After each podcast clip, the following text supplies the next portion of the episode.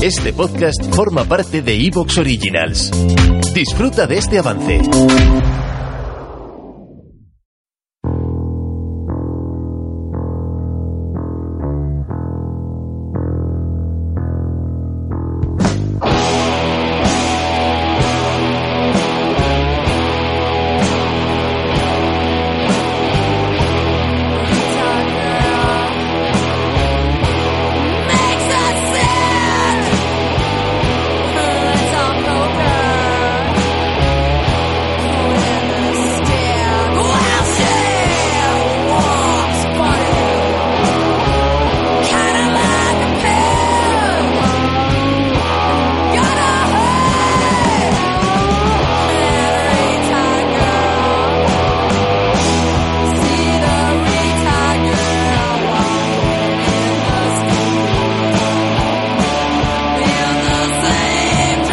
Continuamos turbios y turbinas para viajar al espléndido, maravilloso, siempre lo defendemos aquí, año 1999, para hablar de La Ira, Carrie 2.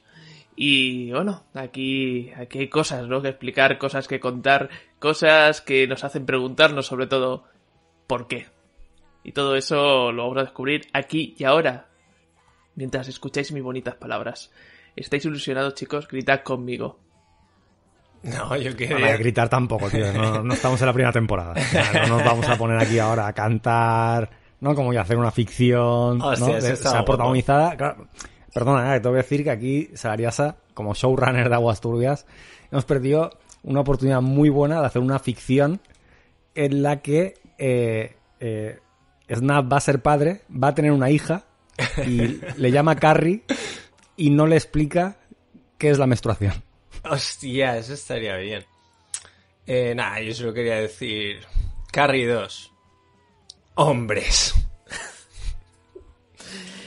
Bueno, niños y niñas, es de esta bonita historia. Comienza, pues, de manera un poco accidentada, un poco sin, sin buscarlo ni quererlo.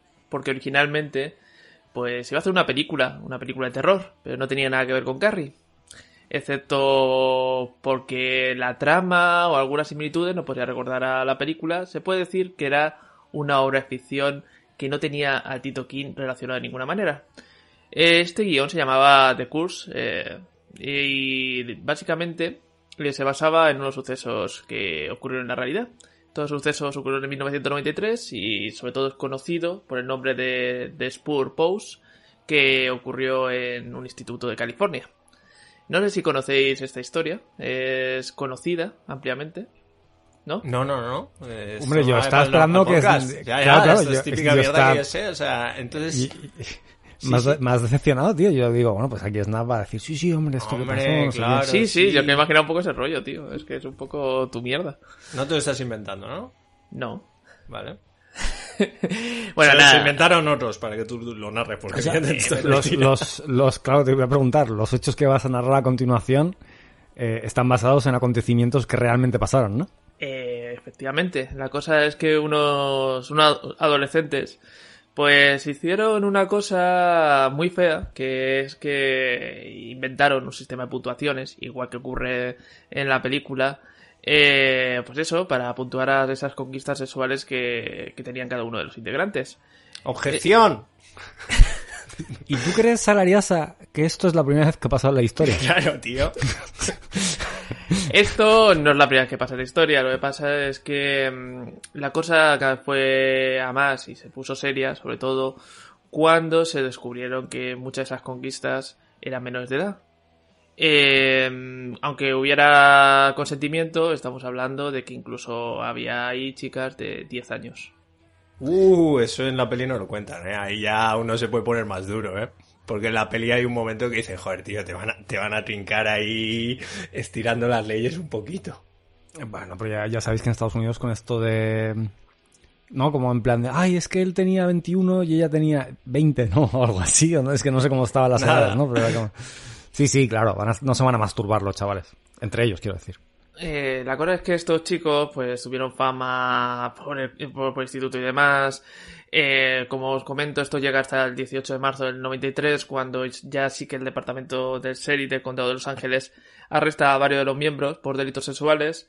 Esto pasa luego por fiscalía, que al final deciden retirar los cargos, menos uno, ya que la mayoría de, bueno, de los delitos no se podían probar. Eh, lo único que, que se supo fue por una, por una chica que narró cómo esta, estos chicos básicamente obligaban a través de la ecuación y un poquito, pues presionando a estas mujeres, sobre todo porque se, se decía por el instituto que, que estos hombres, eh, pues si no te acostas con ellos, se ponían violentos, incluso pues pegaban a estas chicas. Y nada, pues todo muy turbio, todo muy jodido. Eh, tuvo mucha fama por Estados Unidos, incluso estos chavales aparecieron por televisión siendo entrevistados y demás. Eh, bueno, cosas surrealistas y al final fue un caso que, que quedó en el olvido. Pero que volvemos aquí a narrarlo para ver una justa ¿Puedes repetir el nombre del caso, por favor? Eh, sí, el caso se llamó The Spur Pose. Eh, de eh, lo digo sin pronunciar. De, de exposure, ¿no? De expose. Pose. Y nada, que la gente lo mire. La cosa es que, claro, cogiendo esta premisa, pues hicieron este primer borrador. Que es cierto que en un principio eh, estamos hablando que el borrador, el primero, se hizo por el 94. Eh, se iba a hacer la película, pero incluso ya tenían elegida a la protagonista, que es la actriz que luego ha- haría de, de esta pseudo Carrie, o como se llama en esta película, Rachel. Eh, pero por tejemanejes y demás eh, se, puso en espera y pasaron varios años antes de que, el- de que este proyecto volviera a resucitar. ¿Y cómo resucitó?